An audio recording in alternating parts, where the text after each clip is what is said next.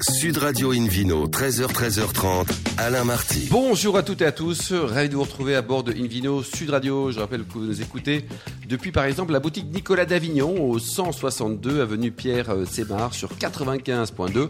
Retrouvez toutes les actualités sur le compte Facebook et Instagram Invino Sud Radio. Aujourd'hui un menu qui prêche comme d'habitude la consommation modérée et responsable avec tout à l'heure Jules Gobert-Turpin, qui est le fondateur de La Carte des Vins, s'il vous plaît, le Vino Quiz pour gagner deux places pour le WST, le premier salon mondial de l'autorisme et des spiritueux, en mars 2023 à Reims. Et pour les gagner, il faudra aller jouer sur invinoradio.tv. À mes côtés aujourd'hui, Hélène Pio, comme hier, chef de rubrique toujours au magazine Régal. Bonjour Hélène. Bonjour Alain. Tout va bien? Tout va très Vous bien. avez passé une bonne nuit hier soir?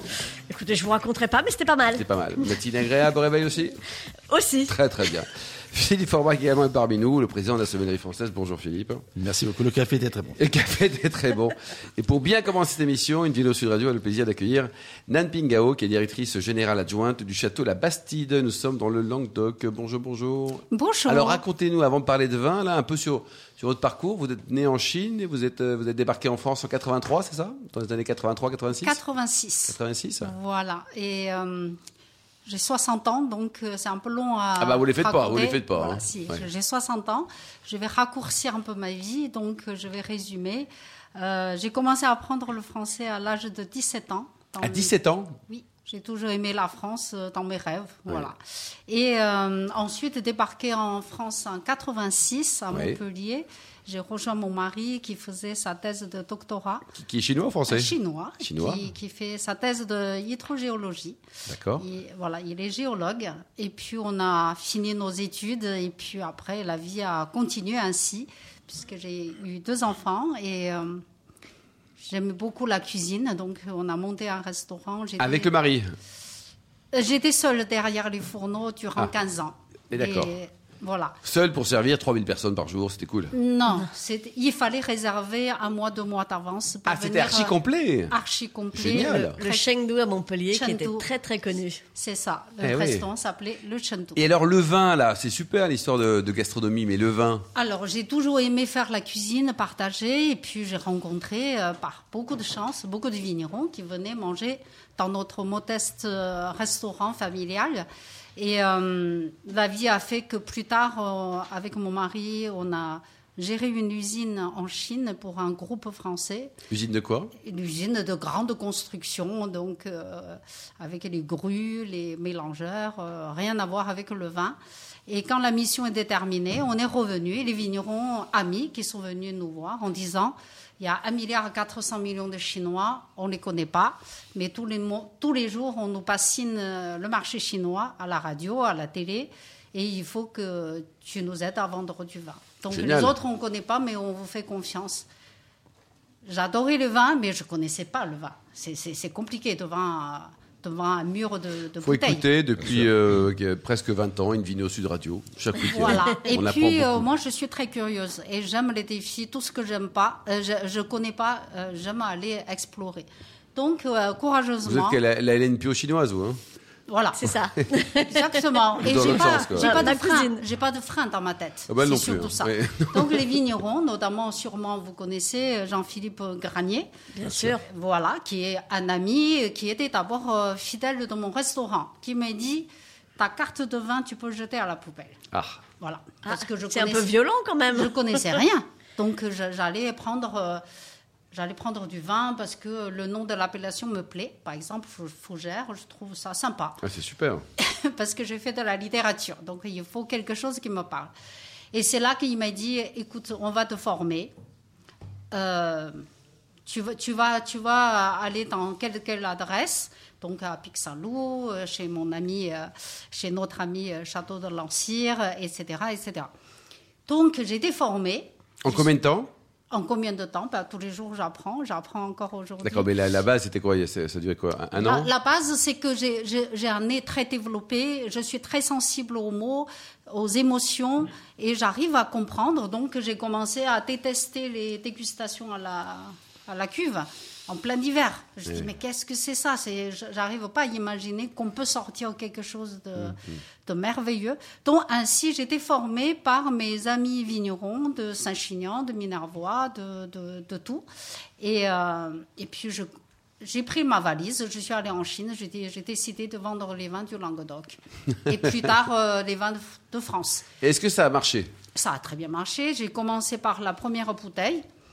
Et puis, j'ai vendu des millions de bouteilles avec C'est mon vrai mari. Parce que parfois, les- on dit que la, les réputations des Chinois, c'est d'acheter du vin, certes, mais pas cher du tout. Non, non. Ça, c'est faux, hein. ma- mon premier contrat, euh, c'était 2008.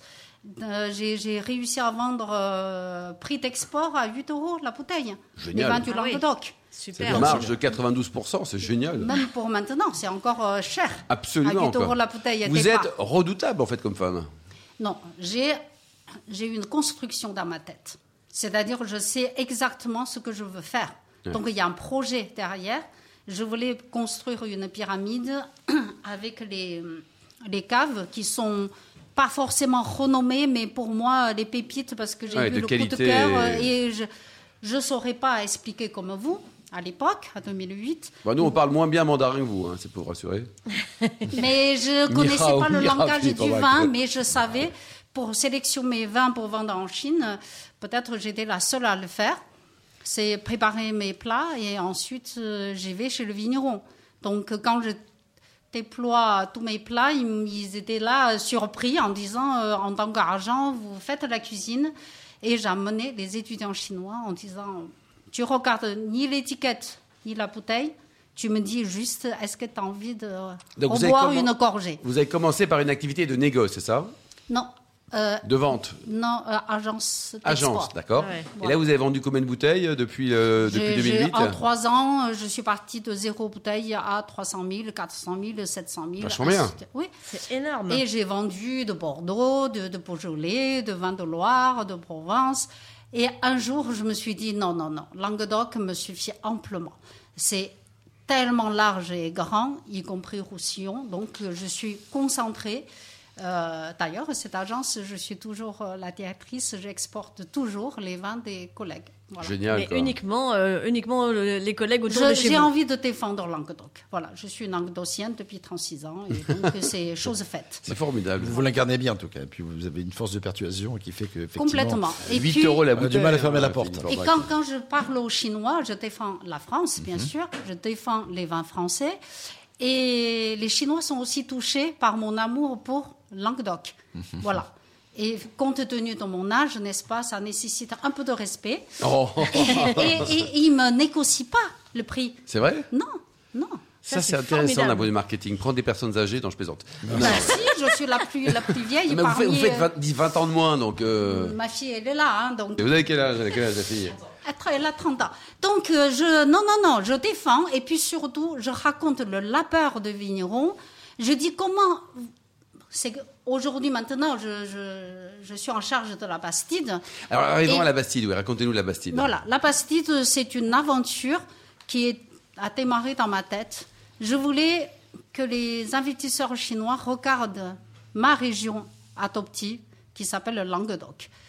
Que la Chine absorbe beaucoup de vin français, mais personne ne vient investir dans le vignon. Donc, sans charger de mission, je suis partie toute seule, cinq fois en 2013. Et je rencontrais des tas de gens. À chaque personne, je dis T'as pas un peu d'argent à investir? Des investisseurs chinois.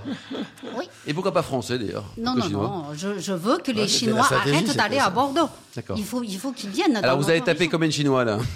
Eh bien, cinq voyages. Je racontais mon histoire euh, à moi, ma Languedoc à moi.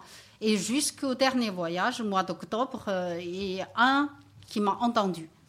Et qui a dit, d'accord, et moi qui a je, dit je une vous semaine suis, après- j'achète. Non, une semaine après, il m'a il m'a appelé, il m'a dit Ça m'intéresse ton histoire. Génial. Et combien il a mis? Il, il- avec lui, on a, fait, euh, on a visité 26 domaines et châteaux qui étaient à- à- à- en vente en 2013 Oui. avec l'aide de la SAFER. Et donc, euh, je suis la seule et unique personne qui est allée chercher des investissements chinois pour euh, qu'ils viennent regarder ma région. Génial. Et on a un montant, un montant de combien en, en- Je je je peux pas dévoiler, ce sont Vous des pas. secrets professionnels, mais c'est quand même quelques millions puisque la bastide c'est 180 hectares, Oui, ça fait quand même de. Euh, la superficie 60 hectares de vignes et 90 Oui, c'est un très beau hectares domaine. C'est un magnifique patrimoine euh, très mal connu, pas connu du tout, Mais puisque grâce- la Bastide vendait zéro hein. bouteille en France. Ouais. Avant cet investissement. Donc, euh, nous avons sauvé un domaine. Et donc la propriété appartient 100% à des capitaux chinois. C'est trois copains qui sont amateurs du vin parce qu'ils possèdent deux autres châteaux à, à Francfort. Et ils, ils aiment. Des juste- châteaux à Francfort. Pas, pas, pas des, pas, des, pas du vin. Si, À Francfort, très bien. oui, oui. Ouais. Fait du vin. euh, Mais ce qui est marrant, c'est pourquoi l'Allemagne aussi, pas mais loin. pourquoi l'Allemagne Enfin, c'est- c'est- C'est ouais. c'est beaucoup de circonstances, des rencontres en fait. Ouais. Pourquoi ils sont venus ici Ils m'ont dit euh, on voudrait que tu regardes Bordeaux. J'ai dit non, hors de question. C'est le Languedoc ou rien. Elle doit être sympa votre mari. hein, Exactement. Et Alors, c'est dans quel coin on- Voilà, on parle un peu du vin. Vous, vous vous êtes où exactement? Alors, on se situe eh ben, le centre de l'Occitanie, puisque nous sommes entre Narbonne, euh, entre Toulouse et Montpellier, à Très bien. Lézignan-Corbière, la capitale. Voilà, Voilà. entre Narbonne et Carcassonne. Si on, si on regarde de plus près, c'est entre Narbonne et. Carcassonne. Exactement. Et les vins, vous avez les trois couleurs? Nous avons, quand je suis arrivée, il y avait 8 cuvées. Maintenant, nous en avons 16. Donc, j'en ai Oui. créé beaucoup. Et euh, il n'y avait pas de rosé, il n'y avait pas la cuvée de prestige que j'estime que la Bastide mérite ça. C'est un domaine qui a 250 ans d'histoire, peu de gens connaissent. Donc, je suis allée fouiller l'histoire, j'ai j'ai ré- réuni beaucoup d'archives et j'ai lié d'amitié avec les anciens, les descendants des anciens Ah oui. ça les touche beaucoup. Et après, créer de- tous, ces, tous ces vins, donc euh, on part de 7 euros avec 5-6 monocépages.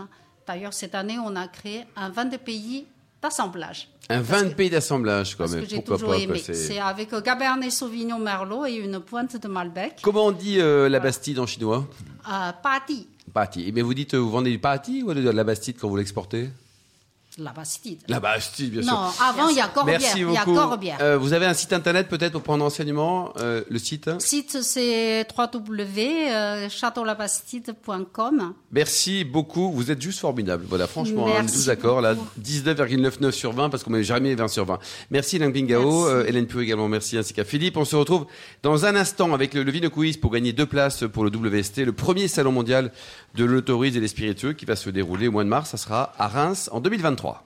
Sud Radio Invino, 13h, 13h30, Alain Marty. Retour chez le caviste Nicolas. Je rappelle que vous nous écoutez depuis la boutique Nicolas d'Avignon, par exemple, au 162 avenue Pierre Sémar sur 95.2. Et on se remercie d'être toujours plus nombreux à nous écouter chaque week-end. On peut se retrouver aussi sur notre compte Instagram Invino Sud Radio. Philippe Forbrac, euh, donc c'est le moment du Vino Quiz. Et oui, je vous en rappelle le principe. Chaque semaine, nous vous posons une question sur le vin et le vainqueur gagne de très beaux cadeaux. Cette semaine, deux places pour le WST, International Trade Fair, le mondial de l'onotourisme et des spiritueux, qui se déroulera du 12 au 14 mars 2023 à Reims. Tout ça vos calendriers. hein. Voici la question du week-end. Quelle est l'autre passion de Yann vigneron dans la vallée du Rhône? Réponse A, la broderie. Réponse B, la lecture. Réponse C, le rugby. Pour répondre et, gagner, on le souhaite, hein, ces fameuses deux places pour le WST International Trade Fair, le mondial de l'onotourisme et des spiritueux, qui se déroulera du 12 au 14 mars 2023 à Reims. Rendez-vous toute la semaine sur le site invinoradio.tv, rubrique Vino Quiz. On vous souhaite les tirs au sort parmi les bonnes réponses. Merci beaucoup Philippe Forbrac. Invino Sud Radio a le plaisir d'accueillir maintenant Jules Gobert-Turpin, le fondateur de la carte des vins, s'il vous plaît. Bonjour Jules. Bonjour. Alors racontez-nous un peu votre parcours. Et vous travaillez avec Adrien depuis 2011, c'est ça? Ouais, exactement. Alors nous, notre histoire, c'est des- une histoire d'étudiants qui voulaient apprendre. Quelle école? Alors on a fait un IUT de graphisme à Bordeaux. Bon. Euh, pas dans le vin, mais on voulait en savoir plus sur le vin et on s'est rendu compte qu'on manquait un peu de support graphique euh, et à nos goûts, en tout cas dans, dans, dans l'édition sur le vin. Et comme on avait des bases de graphisme, on s'est formé et on a commencé à faire des cartes, des cartes géographiques euh, des vignobles. Alors on a commencé, euh, nous on a fait nos études à Bordeaux, donc on a Non, mais ça, il y en avait plein avant vous, non Il n'y a pas déjà deux, trois il y, a, boîtes il y a- y des grandes marques. Qu'est-ce de- qui vous plaisait pas dans les cartes qui, étaient, qui existaient Ouais. déjà? On pensait qu'elles méritaient un peu de fraîcheur. D'accord. Enfin bon, euh, le Pic Saint-Loup est au Pic Saint-Loup, hein, non? Mais il y a des choses qui changent. Il Ah. y a des nouveaux crus, il y a des nouvelles appellations, il y a des nouvelles délimitations. Euh, et surtout, il y a des nouveaux formats. En fait, les gens cherchent aussi beaucoup de, de, de posters à afficher. Et Ils n'étaient pas toujours en poster. Et c'est souvent en petite, euh, en petite dimension Bon. ou en livre.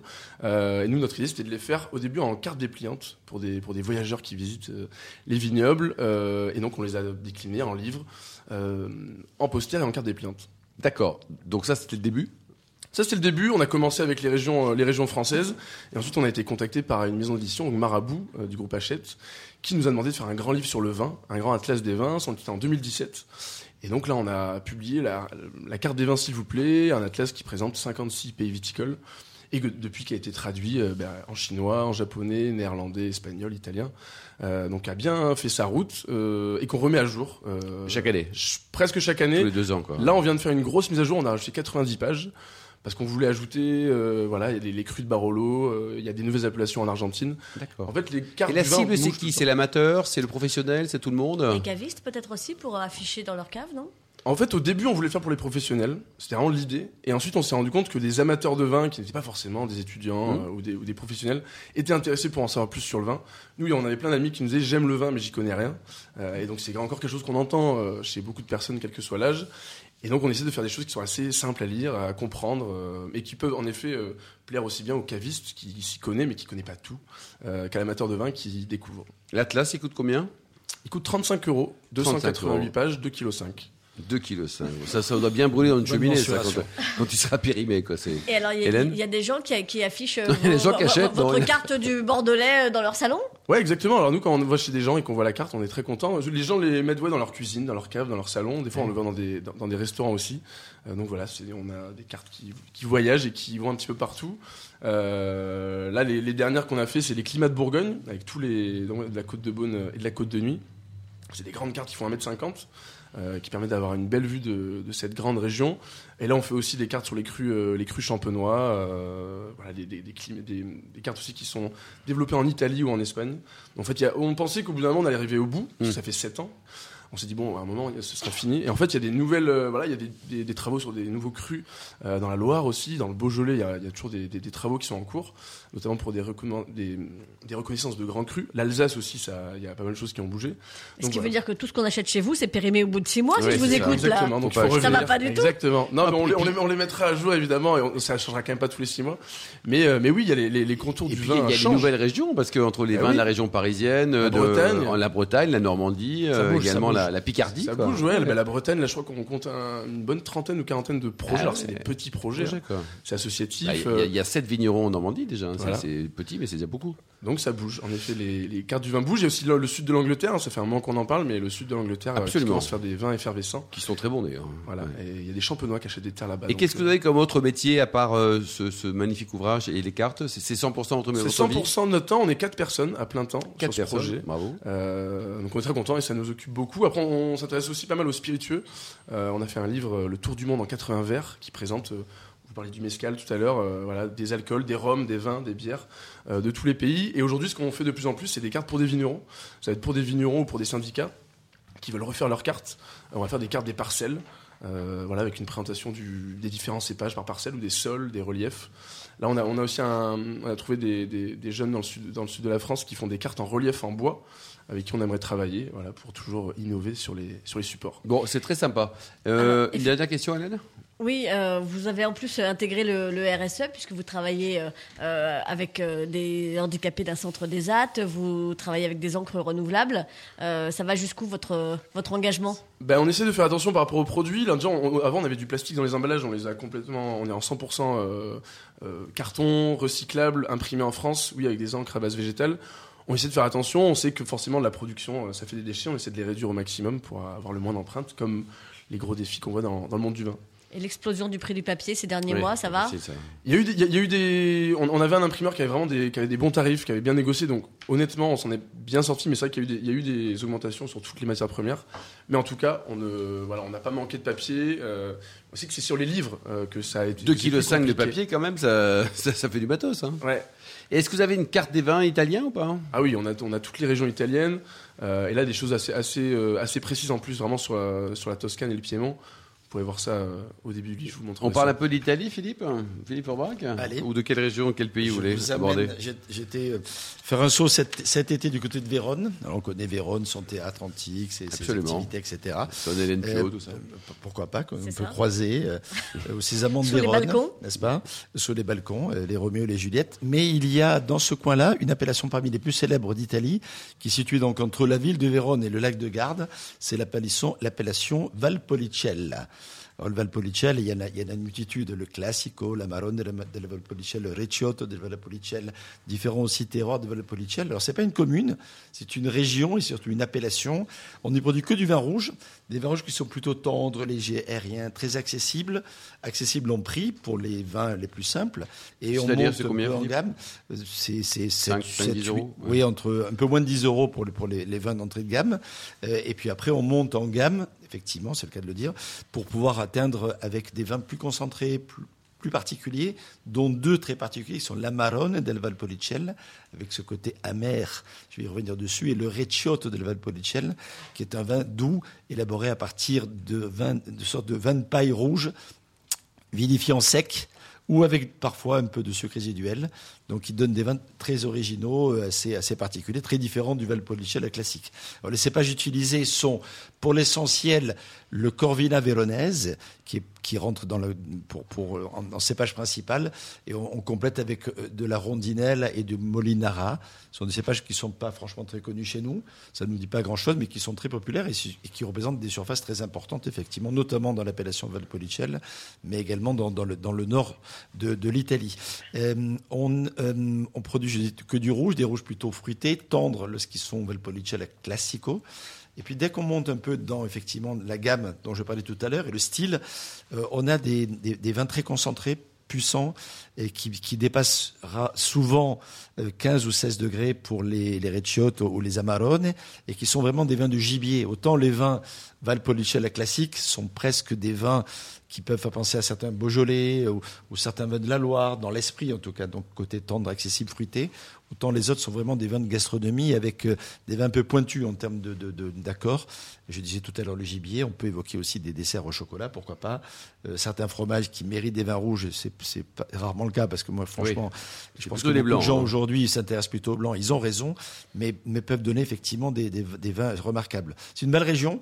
Le lac de Garde, c'est juste euh, incroyable. Tous les lacs du Nord, le lac, soit le lac majeur, le lac de Com, etc. Mais le lac de Garde est très beau. La gastronomie Euh, est plutôt bonne aussi. La gastronomie est bien. bonne, on y mange bien. Même dans les petites trat- trattorias, on a, on a souvent des jolis plats de famille et surtout de la verrerie, souvent adaptée. Et quand les vins sont servis à des bonnes températures, il faut parfois un peu lutter. Mais franchement, parce qu'il ne faut pas les servir trop chaud, surtout quand on y est l'é- l'été là-bas, c'est assez remarquable. Et la région est belle. Les villages sont perchés.